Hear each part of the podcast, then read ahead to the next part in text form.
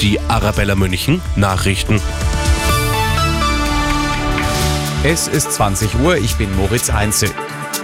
Als 32. Staat kann Schweden nun Mitglied des westlichen Verteidigungsbündnisses NATO werden. Das Parlament in Ungarn hat den Beitritt mit breiter Mehrheit gebilligt. 188 Abgeordnete in Budapest stimmten dafür und sechs dagegen. Zuvor hatte die Fidesz-Partei von Ministerpräsident Orban ihre Blockadehaltung beendet. Ungarn war das letzte NATO-Mitglied, dessen Zustimmung noch gefehlt hatte. Schwedens Ministerpräsident Kristersson schrieb nach der Abstimmung auf der Plattform X, heute sei ein historischer Tag für sein Land. Bundeskanzler Scholz hat der Lieferung von Taurus-Marschflugkörpern an die Ukraine erneut eine klare Absage erteilt.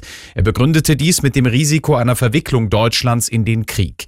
Scholz sagte der Nachrichtenagentur dpa wörtlich, wir dürfen an keiner Stelle und an keinem Ort mit den Zielen, die dieses System erreicht, verknüpft sein. Deshalb stehe die Taurus-Lieferung nicht als Handlungsoption als nächstes auf der Tagesordnung.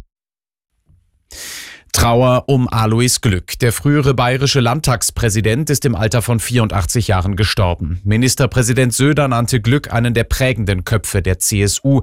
Er sei ein Vordenker und ein Vermittler gewesen. Noch 2019, als Glück eigentlich schon im politischen Ruhestand war, leitete er erfolgreich den von Söder einberufenen runden Tisch zum Artenschutz. Ziel war es, die Interessen der bayerischen Landwirte mit Forderungen des Volksbegehrens Rettet die Bienen zu versöhnen. Die CSU prüft eine Klage gegen die geplante Teillegalisierung von Cannabis, genauer gesagt gegen die gesetzliche Grundlage. Das hat Parteichef Söder nach einer Vorstandssitzung in München angekündigt. Das Gesetz sei schlichtweg nicht umsetzbar, so Bayerns Ministerpräsident. Nun werde unter anderem geprüft, ob das Gesetz wegen seiner Auswirkungen auf die Länder nicht auch im Bundesrat zustimmungspflichtig sei.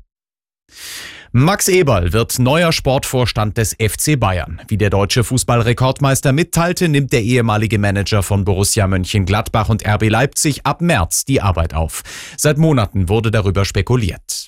Am Abend traf der Aufsichtsrat die finale und nicht wirklich überraschende Entscheidung zur Verpflichtung Eberls. Seit dem Aus von Hassan Salihamidzic bei den Bayern war der Posten vakant, also seit Mai 2023. Eberls erste Hauptaufgabe wird es sein, einen neuen Trainer zu finden. Am Saisonende trennen sich die Wege von Thomas Tuchel und den Bayern. Eine Vergangenheit bei den Münchnern hat Eberl zudem, auch wenn die lange zurückliegt. Anfang der 90er spielte er bei den Amateuren einen Profi-Einsatz, absolvierte Eberl. Fabian Schaffer, Sportredaktion.